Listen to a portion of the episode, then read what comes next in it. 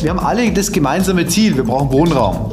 Also sowohl die Privatwirtschaft, die Wohnraum schafft, wie wir und die Kommune braucht auch das Wohnen. Also im Prinzip haben wir Interessensgleichheit. Viele Kommunen haben einfach verstanden, dass, und das finde ich hochspannend, Wohnraum ist mittlerweile ein Standortvorteil. Was ist eigentlich momentan wichtiger? Ist es wichtiger, Wohnraum neu zu bauen im Sinne von zu mehren, also mehr Wohnraum bereitzustellen? Oder ist es momentan eigentlich wichtiger, den Bestand energetisch zu sanieren?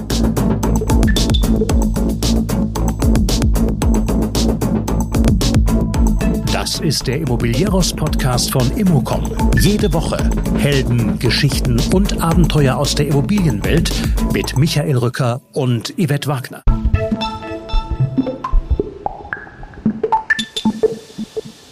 Wir können Wohnen nicht dauerhaft als Zuschussbetrieb betreiben. Das sagt Ralf Büchele, der Bayernheim leitet. Ein bayerisches Wohnungsbauunternehmen mit nur einem Investor, dem Freistaat Bayern. Im Wahlkampf scharf angegriffen wird die Idee der Bayernheim zu einem Exportschlager.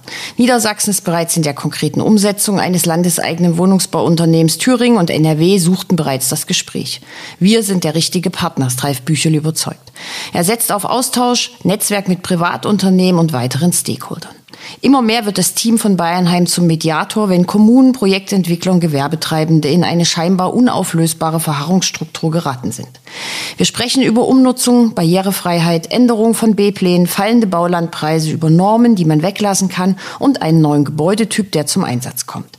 Verlässlichkeit ist ein Fund, zeigt sich Ralf Büchel überzeugt und meint damit die Handlungsfähigkeit der Bayernheim, auch in schwierigen Zeiten. Und er schafft damit eine optimistische Grundstimmung, von der ich mich direkt habe einfangen lassen. Also, viel Spaß mit Ralf Büchele, Gummibärchen, Wünsch dir was Regeln und der vielbeschworenen Kooperation, die er lebt. Alles andere gibt es wie immer auf immocom.com.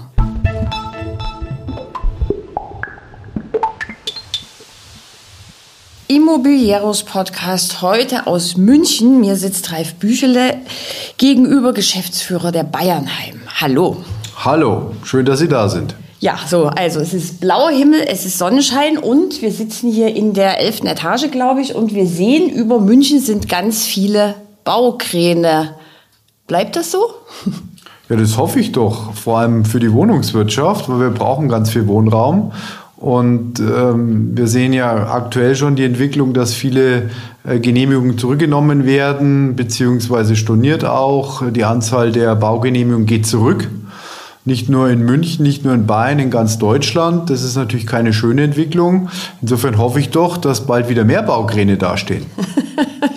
Sie haben selbst gesagt, ich bin jede Woche bei einem Spatenstich oder einer Grundsteinlegung. Wieso bauen Sie denn und andere nicht? Ja, das ist tatsächlich so, dass äh, das fast schon ein aussterbendes Event sein wird. Und das will ich natürlich möglichst vermeiden. Das ist ja unsere Aufgabe auch bei der Bayernheim. Wir sollen ja Wohnraum bauen und schaffen und bereitstellen. Insofern wäre es jetzt äh, schlecht, wenn wir sagen, wir stellen ein mit der, mit der Bautätigkeit, denn das ist ja unser Geschäftsauftrag. Und den können wir nach wie vor auch erfüllen, weil wir entsprechend auch ähm, die entsprechende Eigenkapitalausstattung bekommen und bekommen werden. Denn der Investor, in dem Fall der Freistaat Bayern, hat sich ganz klar für das Investment in Wohnraum entschieden und das setzen wir um. Gut, dann lassen Sie uns mal ganz kurz, äh, weil nicht alle werden Bayernheim kennen oder nicht alles dazu wissen, ist ein Unternehmen des Freistaates. Ja. Seit 2018 Mhm. Ähm, und Sie haben jetzt was für eine Pipeline, wie viele Mitarbeiter? Ja. Also zunächst muss man mal sagen, ist es ein, damals 2018, 2019 war das schon ein mutiger Schritt, das zu machen, denn es gab es zu dem Zeitpunkt noch nicht, also es gab noch nicht ein ähm, sozial orientiertes Unternehmen, eines Bundeslandes, was bundesweit dann auch tätig ist, also bundeslandweit tätig ist, wie die Bayernheim. Und das ist schon eine Besonderheit in der sozial orientierten Wohnungswirtschaft, zu sagen, ein Unternehmen des, des Staates, in dem Fall des Freistaat Bayern, zu 100 Prozent als Shareholder, der sagt, ich möchte jetzt den Markt entsprechend bespielen. Was mich allerdings mittlerweile sehr positiv stimmt, ist, dass es Nachahmer gibt. Also ich habe, äh, wir haben jetzt gerade in der Presse, es war es ja auch, dass Niedersachsen auch eine solche landeseigene Wohnungsbaugesellschaft jetzt auf die, äh, auf die Füße stellen möchte. Ähm, ich habe auch schon mal mit Thüringen gesprochen, auch aus NRW gab es entsprechende Nachfragen, ja, wie macht ihr das, wie funktioniert denn das? Und es zeigt mir eigentlich, dass dieses Modell, was damals 2018 so relativ neu war, jetzt doch Nachahmer findet. Und ich muss sagen, diese Akteursstruktur, die wir damit geschaffen haben als Bayernheim, die ist auch tatsächlich am Markt notwendig. Und das ist, glaube ich, um auch nochmal auf den Punkt zu kommen, warum wir eigentlich bauen und andere nicht oder auch andere äh, sozial orientierte Wohnungsbauunternehmen eher weniger machen, ist, dass wir hier einen Akteur geschaffen haben mit der Bayernheim am Markt, der ähm, der richtige Partner im richtigen Moment war und ist. Und das schafft uns eigentlich auch jetzt diesen Vorteil, weil das ist das, ähm, wie Sie sagen, was die Bayern auszeichnet. Wir sind eben nicht regional beschränkt. Viele wohnungswirtschaftlich, sozial-genossenschaftliche Unternehmen sind eher kleinorientiert in der Region, haben einen Bestand von vielleicht 2.000, 3.000 Wohneinheiten, zumindest mal hier in Bayern, bauen vielleicht im Jahr 30, 40 Wohnungen. So, und jetzt kommen wir natürlich in einen anderen Maßstab rein. Es ist damit auch ganz anders unterwegs. Wir können skalieren. Und ich glaube, das ist schon etwas, was uns auszeichnet. Also A, die Größe, zu sagen, ein hundertprozentiges Unternehmen des Freistaats und zu sagen, wir sind auch sehr professionell am Markt damit unterwegs. Das heißt, wir wollen mit der Beinheim auch der Privatwirtschaft sozusagen ein Pendant liefern auf Augenhöhe, um auch zu kooperieren. Okay, in, der Pipeline sind wie viele Wohnungen? Also lassen Sie uns noch mal ein paar Zahlen. Mhm. Also wir sind gerade, da, wir haben ungefähr 6000 Wohneinheiten, die aktuell in der, in der Planung, in der Bauphase sind. Das ist jetzt mal ein Stand, das ist einfach nur ein Zwischenstand jetzt, Ende 2023. Ähm, wir haben allein letztes Jahr 2000 Wohnungen neu ins Portfolio aufgenommen, in die Planung, in den Bau. Wenn man das mal weiter skaliert für 2024, für 2025, wenn man das so weiter hochrechnet, dann werden wir also bei etwa 10.000 Wohnungen landen Ende 2025, die dann in Planung und Bau sind. Und das ist schon eine stolze Zahl. Mit 10.000 Wohneinheiten äh, hat man schon ein Marktgewicht. Das ist, äh, wir brauchen aber auch den Wohnraum. Also da wollen wir hin und das sieht auch gut aus, weil momentan ist es eher so, dass ich schon bremsen muss, weil wir natürlich sehr viele Anfragen bekommen. Das heißt, viele Projektentwickler möchten ihre Projekte loswerden? Die möchten sie loswerden, aber sie brauchen vor allem jemanden, der auch als sicherer Partner dasteht. Denn gerade in diesen jetzt wirklich turbulenten politischen, gesellschaftlichen Zeiten ist natürlich Verlässlichkeit echt ein Pfund. Mhm. Und das liefern wir natürlich. Dann haben Sie ein Budget von wie vielen Millionen, was Sie verbauen dürfen jedes Jahr? Naja, wir kalkulieren jedes Projekt einzeln. Es muss sich wirtschaftlich rechnen. Wir brauchen, wir brauchen natürlich, Sie brauchen für jedes Investment auch Eigenkapital. Das liefert der Investor, in dem Fall der Freistaat. Und wir werden, wir kalkulieren natürlich so, dass wir sehr schonend mit dem Eigenkapital umgehen und lassen uns sehen, wie viel Wohnraum wir damit generieren können. Aber momentan sind wir äh, da sehr, sehr gut unterwegs. Wir können also mit dem eingesetzten oder verfügbaren Eigenkapital wirklich eine Menge an Wohnraum generieren. Und das ist auch gut so. Aber das können wir eben deswegen, weil wir, und da muss ich sagen, funktioniert die Zusammenarbeit mit der Privatwirtschaft, mit, der, mit, den, mit den Bauträgern, mit den Projektentwicklern hervorragend. Und das würde ich auch behaupten, ist ein, ein äh, wie sagt man so schön, USP, Unique Selling Proposition für uns als Bayernheim, dass wir eben auf Augenhöhe mit ihnen zusammenarbeiten können und tolle Projekte vorantreiben können. Das heißt, Sie gehen als Partner in so eine Quartierentwicklung mit rein? Oder? Exakt. Ja, Exakt. Okay. Wir gehen rein von vornherein, wir machen das gemeinsam, wir entwickeln gemeinsam sehr frühzeitig diese Quartiere und ähm, haben dann dort den geförderten Wohnraum, aber genauso den frei finanzierten. Und jetzt können Sie sich vorstellen, wenn ich 10 Einheiten mache oder 20 Wohneinheiten, das ist natürlich was ganz anderes, wie wenn ich 100 oder 200 Wohneinheiten mache. Also ich habe ganz andere Skalierungsmöglichkeiten. Ich kann ganz andere Konzepte umsetzen. Ich kann viel innovativere Mobilitätskonzepte, viel innovativere Energiekonzepte umsetzen. Aber das brauchen wir. Das hilft uns aber auf der anderen Seite auch durch diese Skaleneffekte äh, bessere Baupreise zu realisieren. Also unsere Einstandspreise, weil das ist ja momentan die große Herausforderung, die Baukosten. Und da schaffen wir durch diesen Zusammenschluss durch diese Partnerschaft für beide Seiten eine Win-Win-Situation. Also das heißt, der privatwirtschaftliche Projektentwickler ist jetzt nicht sauer auf Sie, sondern nimmt Sie als Partner wahr. Wie ist das so? Kommen Sie denn leichter an Grundstücke ran? Wird ja immer oft kolportiert, dass das äh, so ist. Gehen bei Ihnen die Genehmigungen schneller? Ja, und das ist genau das. Sie sagen es richtig, was wir als Pfund mit in dieses Spiel reinbringen. A, werden wir natürlich von den Kommunen angesprochen wegen Bauland, ähm, weil die Kommune hoch interessiert ist. Also immer dann, wenn wir sozusagen als Bayernheim ins Spiel kommen, dann ist immer der Vorteil, dass der geförderte Wohnraum einen signifikanten Anteil hat. Und das wollen die, weil die brauchen den Wohnraum. Mittlerweile sehen wir uns als Bayernheim sogar schon in so einer Art Mediator oder Enabler-Rolle, weil viele Vorhaben sind in Stocken geraten, weil die Städte sagen, naja, ich will eigentlich mehr Wohnraum, dann sagt der andere wieder, er möchte aber mehr Gewerbe, dann kommt wieder der Private, der sagt, ich brauche aber viel frei finanziertes, das muss ich rechnen. Und dann verhackt man sich.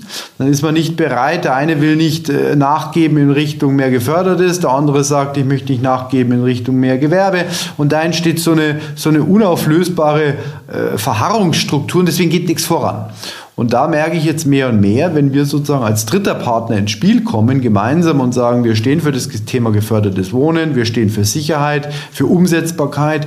Der Private hat oft so dieses Vorurteil, naja, der will uns wieder nur übers Ohr hauen, abzocken. Und das ist Vorsicht. So, und dann kommen wir mit ins Spiel und dann ist so diese Vermutung, naja, der Freistaat wird uns schon nicht abzocken wollen. Stimmt auch, wir wollen noch, niemand will hier jemand abzocken. Am Ende haben wir alles wir haben alle das gemeinsame Ziel, wir brauchen Wohnraum. Also sowohl die Privatwirtschaft, die Wohnraum schafft, wie wir, und die Kommune braucht auch das Wohnen. Also im Prinzip haben wir Interessensgleichheit. Also es ist perfekt, aber trotzdem ist da diese Verhakung. Und da kommen wir ins Spiel und da helfen wir und dann haben Sie schon recht, damit beschleunigen sich Verfahren und wir haben natürlich auch, und der Bauentwickler, der Bauträger, der Projektentwickler hat natürlich dann auch indirekt darüber auch den Zugriff auch wieder auf das Grundstück. Das hilft allen. Okay. Also. Es funktioniert super gerade, muss man sagen. Also ich kann ganz viele Beispiele nennen, ähm, wo wir da gerade erheblich nach vorne kommen. Okay, ähm, Sie bauen ja, Sie haben es vorhin gesagt, bayernweit ja. sozusagen. Sie bauen also in Dinkelsbühl, in Würzburg, Bayreuth, keine Ahnung, auch in Städten, von denen ich jetzt noch nie was gehört habe, aber. ja, müsste man ein Bayern-Ticket kaufen und damit durch Bayern fahren. ähm, Gibt es denn so Unterschiede zwischen den einzelnen Kommunen, dass man sagt, die sind jetzt freundlicher und wie ist das so? Naja, natürlich sind sie alle freundlich und natürlich ist auch jeder interessiert an Wohnraum, aber es ist schon wie sagt man so schön, ein People-Business. Also äh, da gibt es dann schon auch die Oberbürgermeister, die sagen, let's go for it, so nach dem Motto und Vollgas nach vorne, wir wollen das und ich mache euch den Weg frei Ansatz. Das ist, macht Spaß. Und dann gibt es natürlich auch immer wieder Kommunen, da ist es etwas schwieriger, da sind vielleicht auch die Konstellationen etwas sperriger. Da kann dann auch nicht die Kommune immer was dafür. Aber es ist dann eben doch so, dass die Prozesse, die Abstimmungswege dann länger dauern. Aber grundsätzlich ist, kommen wir sehr, sehr positiv, werden wir überall entgegengenommen und aufgenommen. Und wie gesagt, häufig in dieser, in dieser Moderatorenrolle auch mehr und mehr. Und das funktioniert schon gut. Das funktioniert ich fragte vor allen Dingen, deshalb, weil wir wissen ja alle, dass die Mietpreise in München sehr hoch sind. Viele Menschen pendeln sehr weite Wege. Und äh, in, dem, in dem Umkreis sozusagen, wir sehen es in Berlin, weiß ich nicht, ob das jetzt hier auch so ist, dass dann die kleineren Gemeinden sagen, nee, nee, nee, jetzt ist hier mal Schluss mit lustig, weil wir haben hier mehr Einpendler. Das ist für unsere Identität nicht so schön. Ja, aber das ist ein guter Punkt. Es geht hier gar nicht mehr um Einpendler, sondern es sind wirklich die Wohnen, den Wohnraum, den wir schaffen, ist wirklich für die Bewohner am Ort und in der Region. Also wir, wir setzen nicht auf das Thema Pendler, denn wer wohnt, wer wird dort wohnen? Das sind, das sind die auch in der Verwaltung arbeiten, das sind die Krankenschwestern, die Polizisten, das sind wirklich die, die vor Ort wohnen und arbeiten. Das sind die Gewerbeangestellten, die dort in den Firmen arbeiten. Also Bayern ist in dem Fall ja auch wirtschaftlich sehr dezentral organisiert und viele Kommunen haben einfach verstanden, dass, und das finde ich hochspannend, Wohnraum ist mittlerweile ein Standortvorteil. Also das hat nichts mehr, das, was wir hier tun, hat eigentlich gar nichts mehr damit zu tun, im Wesentlichen zu sagen, wir schaffen hier Wohnraum für Bedürftige, die sich keine Wohnungen leisten können. Nein, es geht mittlerweile darum, überhaupt Wohnraum bereitzustellen, weil Wohnraum ist ein Standortvorteil. Viele Gewerbefirmen sagen, ich komme gern zu euch, ich siedle mich bei euch an in der Region, aber nur wenn ihr auch für meine Mitarbeiter Wohnraum habt. Und wenn da ein Engpass ist, dann kommen wir gar nicht. Und das wird für viele Gemeinden und Kommunen mittlerweile wirklich zum entscheidenden Kriterien, wo die dann noch sagen, was nützt mir zu sagen, ich möchte lieber Gewerbe ausweisen. Klar, Gewerbesteuer möchte jeder, aber wenn äh, der Gewerbetreibende gar nicht kommt, weil er keinen Wohnraum dort hat für seine Mitarbeiter, ähm, dann kommt er erst gar nicht. Dann nützt ihnen die, die ganze Gewerbefläche auch nichts. Und insofern ist es schon so, dass nicht nur München und Nürnberg als Metropolregion, sondern eben auch äh, die Fläche außenrum, äh, sagen wir, der vermeintlich ländliche Raum für uns ganz, ganz wichtig ist. Und viele äh, Kommunen eben sagen, wir haben massiven Zuzug an, an, an Gewerbe und das braucht Wohnraum. Mhm, aber da reden wir dann von eher kleineren Projekten. Da setzen Sie dann jetzt nicht 200 oder 300 doch, Wohnungen hin. Doch, doch, doch. Da reden wir auch bewusst von den großen Quartieren, 100, 200, weil mit mehr, mit weniger kommen Sie da nicht um. Ähm, schauen Sie, wenn da, wenn da Standorte entstehen, ähm, wenn Firmen investieren für neue Fabrikanlagen, da sind schnell mal 100, 200, 300 neue Arbeitsplätze geschaffen. Wenn neue Fabrikanlagen entstehen, wenn zweite Schichten auf dritte Schichten gefahren werden sollen, da sind sie immer in der Größenordnung. Und das haben die verstanden. Und insofern sind wir auch mit den regionalen Wohnungsbaugesellschaften vor Ort gar nicht im Wettbewerb. Das ist ja auch das Schöne. Weil natürlich wird es nach wie vor auch kleine Projekte geben mit 10 und 20 Wohneinheiten. Das können die machen, das wollen die auch. Aber die wollen auf der anderen Seite nicht 100, 200, haben die gar nicht die Ressourcen, die Kapazitäten. Und da entsteht eine Lücke und da stoßen wir rein. Okay, Sie sind also rundherum sozusagen der Gute. Sie arbeiten gut mit der Privatwirtschaft, mit den Genossenschaften zusammen. Die Kommunen können Sie leiten. Wenn man, wenn jetzt hier eine Kamera mitlaufen würde, würde man sehen, wie schön Sie. Da sehen Sie mal, was es, was es sowas tatsächlich noch gibt. Ja.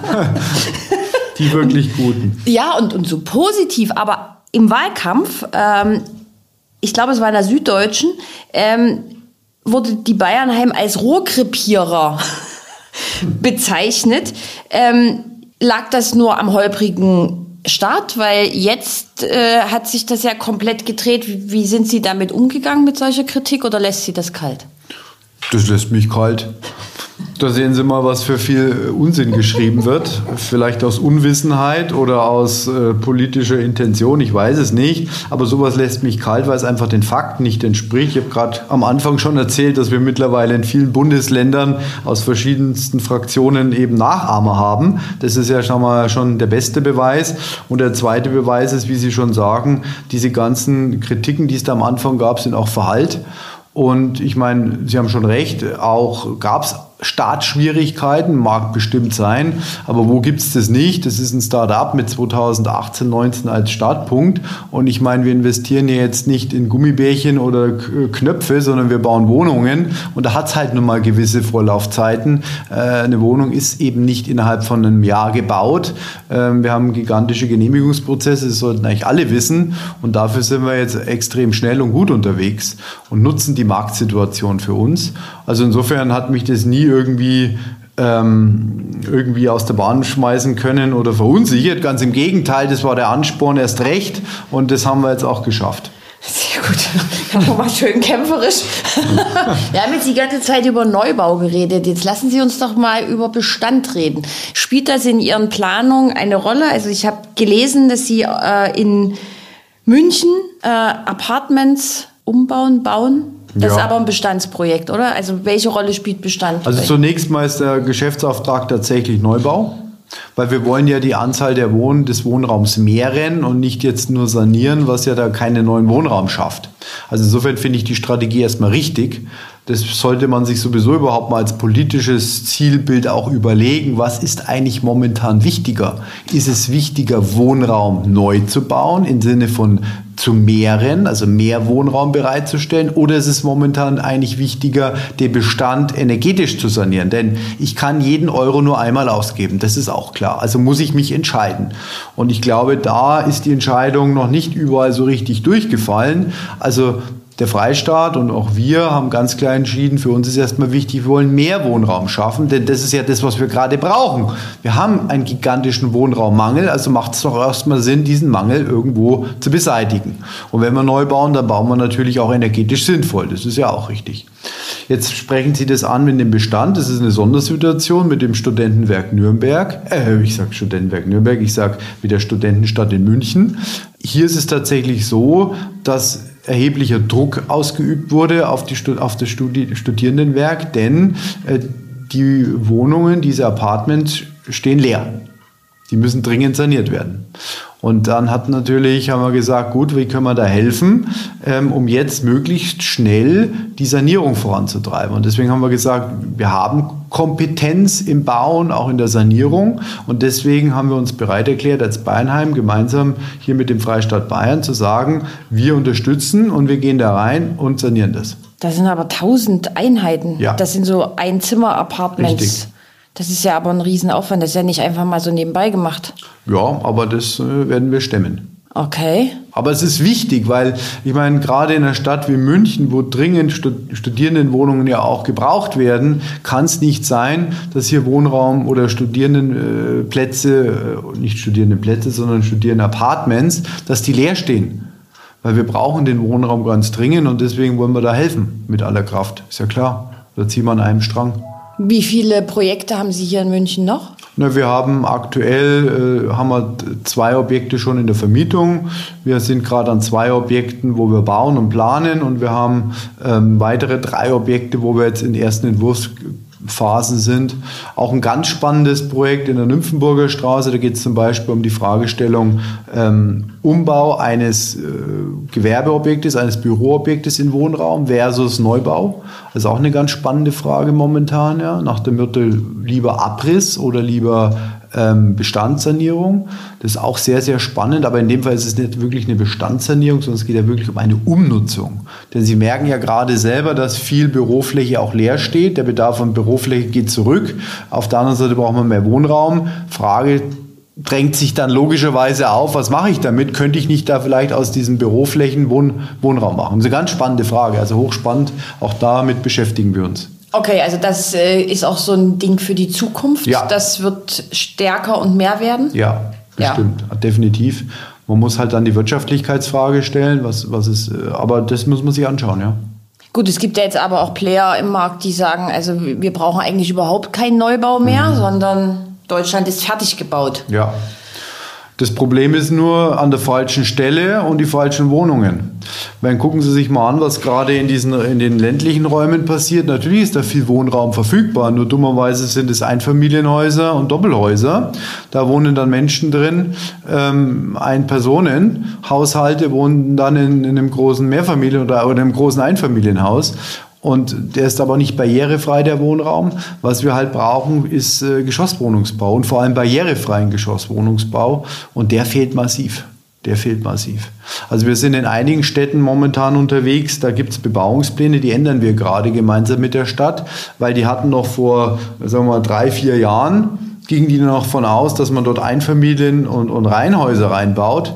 Das Problem ist nur, A, braucht die keiner mehr und vor allem kann sie keiner mehr bezahlen. Da finden Sie gar keine Käufer. Insofern gehen wir jetzt dahin und, und machen einen Umbau und planen, den, äh, verändern den Bebauungsplan gemeinsam in Richtung Geschosswohnungsbau. Und das geht auch so einfach? Naja, einfach. Wenn es einfach wäre, könnte es jeder. Aber natürlich äh, versuchen wir das und gemeinsam mit den Städten kann man da auch was bewegen, auf jeden Fall. Weil wir haben ja eine eine sehr komplexe Situation gerade. Also jetzt mal Baukosten, hohe Zinsen. Und dann haben wir ja aber noch Partizipation. Wir haben die ganzen ökologischen mhm. Themen. Also alle wollen ja alles und es soll eigentlich jedem recht gemacht werden. Und es darf nichts kosten. Genau, so. haben Sie ein Geheimrezept? Naja, Geheimrezept nach dem Motto ist es die Quadratur des Kreises, kann man die irgendwie auflösen.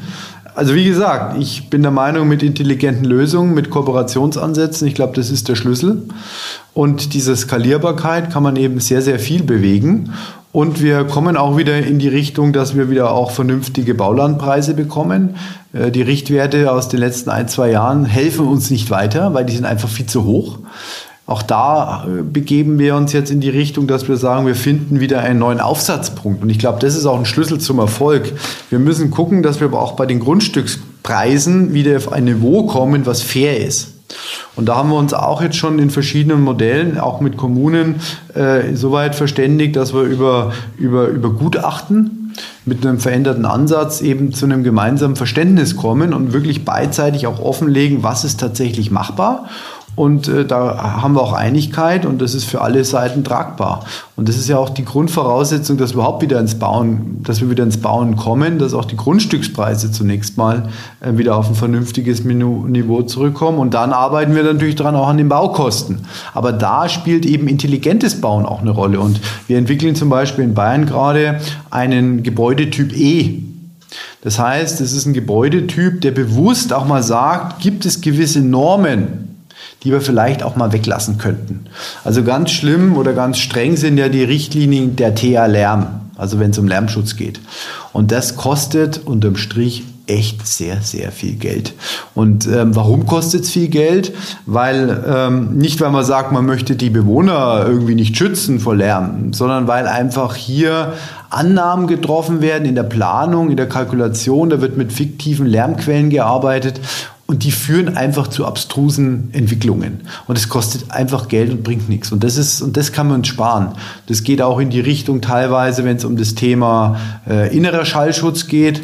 Das hat häufig auch was mit, mit, mit, mit statischen Themen zu tun, die aber gar nicht die Standsicherheit betreffen, sondern die Gebrauchstauglichkeit. Und da entstehen, ich meine, ich bin selber Bauingenieur, äh, als ich vor 20 Jahren Stahlbetondecken dimensioniert habe, dann haben wir festgestellt, ja, 15 Zentimeter von der Standsicherheit völlig in Ordnung.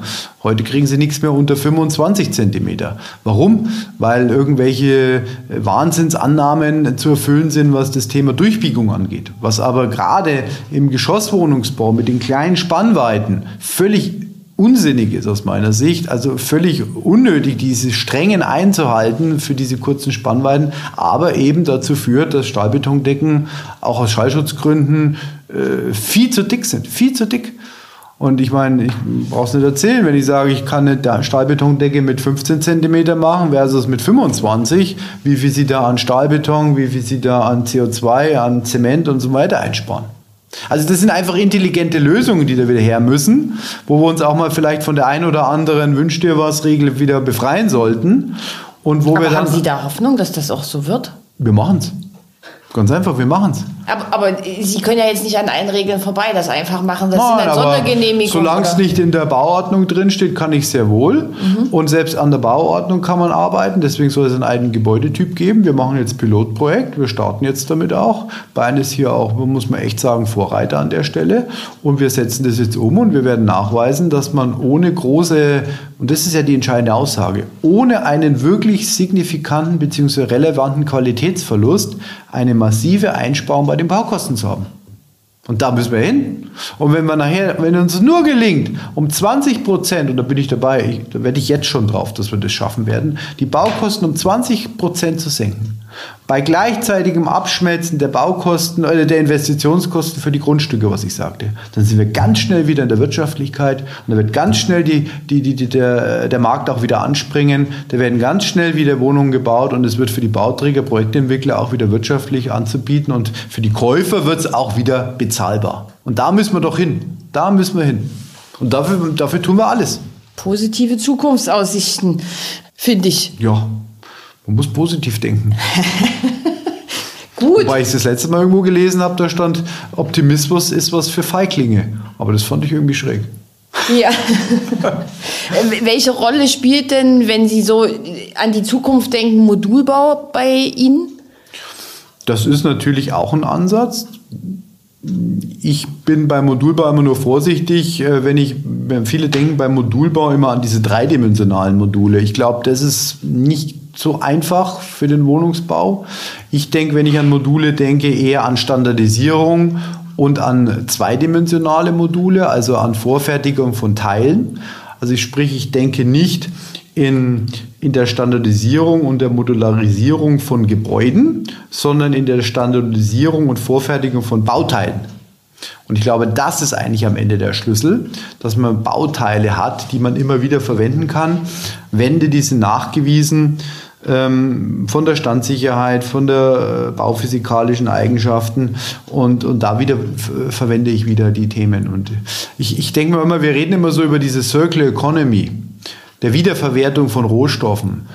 Ich sage immer, vielleicht sollte man mal über die Wiederverwertung von Planung nachdenken und nicht jedes Mal wieder das weiße Blatt rausholen und sagen, jetzt plane ich wieder von Null auf und das, was ich das letzte Jahr gemacht habe, das habe ich jetzt wieder vergessen. Ähm, ich glaube, in der Planungsleistung steckt auch viel Recyclingmöglichkeit. Nicht also eine Standardisierung oder, oder Wiederverwenden von, von Nachweisen, die ich schon mal erbracht habe. Warum muss ich eine, eine Wand immer wieder nachweisen, immer wieder den Schallschutz, immer wieder, warum nehme ich die nicht einfach so vom letzten Mal und sage Copy-Paste? Hm. Wiederverwertung. Das ist, das ist, so unbürokratisch. Das ist zu langweilig. Ne? Ja. Das klingt zu einfach. das ist, ja. Ganz schrecklich. Ja. Es muss kompliziert sein. Genau. Sonst macht es keiner. Oder genau. Macht's, Und es, oder es wird dann sogar einer machen, vielleicht. Es wird ja auch immer komplizierter, oder nicht? Ja, ja, ja. Aber wie gesagt, wir arbeiten dran, das zu vereinfachen mit Piloten mit und, und ich muss auch ganz sagen, ich finde auch da wieder, wir machen das ja auch nicht alleine, machen das auch wieder mit der Privatwirtschaft zusammen und die Kooperationsbereitschaft auch an der Stelle ist super und es macht wirklich Spaß. Wir uns bewegen. Liegt da nochmal, gut. Äh, Sie haben, oder Bayernheim, ob Sie das jetzt genau waren, weiß ich nicht. Sie haben ein Netzwerk gegründet, NAVOBA. Was heißt denn das? Was, also nicht, was das heißt, sondern was ist die Intention dahinter?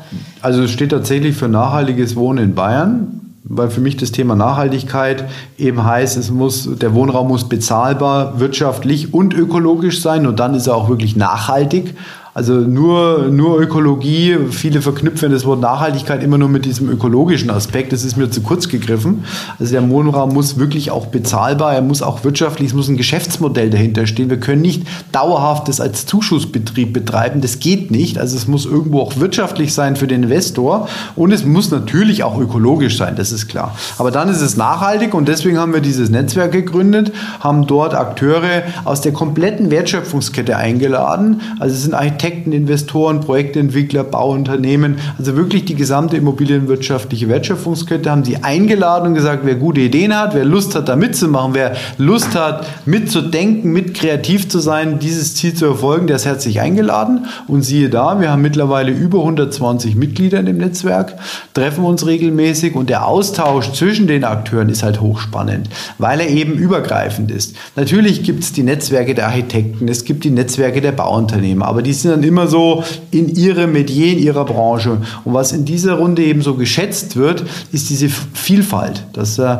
dass der Architekt sich auch mal mit dem Projektentwickler austauschen kann, dass es da eben über die verschiedenen Wertschöpfungsstufen hinaus eine Vernetzungsmöglichkeit gibt. Und das Ganze dann eingebettet eben auch in dieses, sagen wir mal, in dieses Investment des Freistaat Bayerns. Also da ist damit auch die politische Seite ja mit dabei. Und somit haben wir sowohl die Politik als auch die Wirtschaft als auch die Forschung ebenso in diesem diesem Netzwerk vertreten und das macht es spannend. Mhm. Also ich höre bei Ihnen und auch in anderen Gesprächen immer Austausch, Vertrauen. Die Immobilienwirtschaft stellt sich gefühlt so ein bisschen komplett anders auf, oder? Das hat doch jahrelang überhaupt Austausch, Vertrauen hat doch keinen interessiert. Ja, gut, Oder nicht wirklich? Weiß ich nicht. Vielleicht ist es jetzt eben auch notwendiger, weil die, die Marktsituation es eben auch erfordert. Andere Branchen durchleben ja diese Zyklen auch. Ich meine, die Baubranche, die Immobilienwirtschaft hat jetzt ja lange Zeit auch wirklich eine, eine Boomphase gehabt was eher auch ungewöhnlich ist, denn alle Branchen haben diese ganz normalen Zyklen. Das ist auch nichts Schlimmes. Äh, ganz im Gegenteil, das schafft ja auch immer wieder die Chance, in einem Tiefpunkt sich weiter wieder zu optimieren. Das äh, kennt man aus, aus, der, aus, der, aus der Wirtschaft ganz klar. Also insofern würde ich das auch gar nicht alles so negativ sehen, sondern ich würde wirklich als Chance auch hervortun und sagen, dann stellen wir uns auf, wir optimieren uns wieder und dann geht es wieder weiter.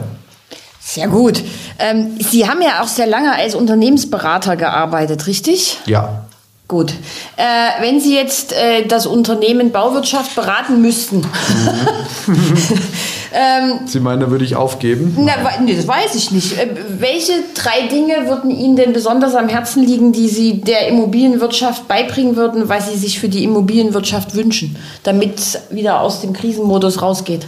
Also ich glaube, den ersten Weg, den gehen wir schon. Da sind wir auch, helfen wir auch an der Stelle, nämlich zusammenzuarbeiten, noch stärker zu kooperieren. Ich meine, es gab ja mal dieses äh, ominöse Thema Public-Private Partnership. Das hat ja irgendwie nie so richtig funktioniert. Das hat aber nicht deswegen nicht funktioniert, weil man nicht im Plan und Bauen hätte das vernünftig machen können, sonst hat in der Betreiberphase nicht funktioniert. Ich sage, warum lassen uns dann halt die Betreiberphase weglassen?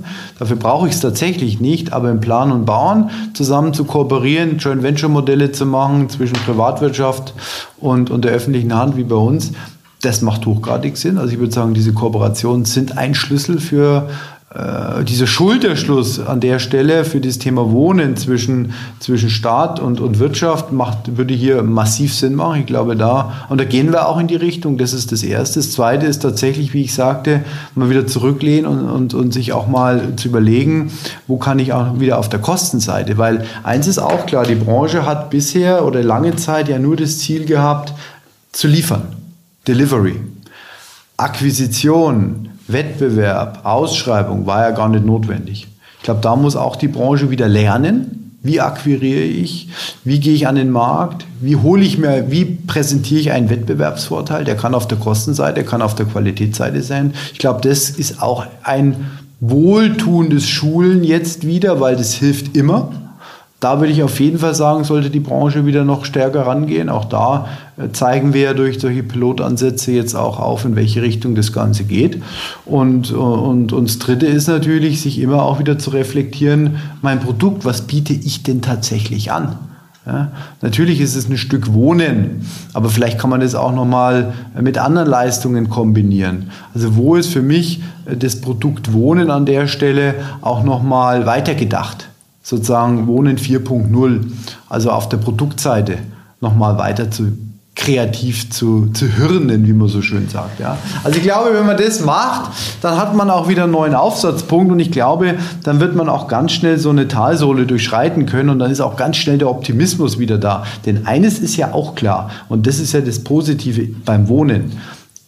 Der Markt ist ja intakt. Also wir brauchen ja den Wohnraum. Also nur weil man jetzt nicht bauen, ist er ja nicht verloren. Das ist ja nicht so wie bei einer Dienstleistung, die, wenn ich sie einmal nicht erbracht habe, nicht mehr wiederholen kann. Aber hier der Wohnraum, den wir heute nicht bauen, der fehlt ja übermorgen und in zwei und in fünf Jahren auch noch. Das ist ja nicht dann irgendwie, naja, jetzt haben wir es ausgesessen. Also insofern ist der Markt ja da. Und das ist ja das Positive und das muss man ja auch immer mal wieder berücksichtigen. Ein herrliches Schlusswort. Wir gehen mit Optimismus weiter voran in der Immobilienwirtschaft. Ralf Büchele, vielen, vielen Dank für das Gespräch. Danke Ihnen, hat Spaß gemacht.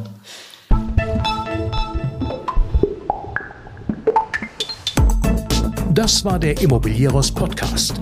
Alle Folgen finden Sie unter www.immobilieros.de und überall dort, wo man Podcasts hören kann. Aktuelle News aus der Immobilienbranche gibt es unter www.immocom.com.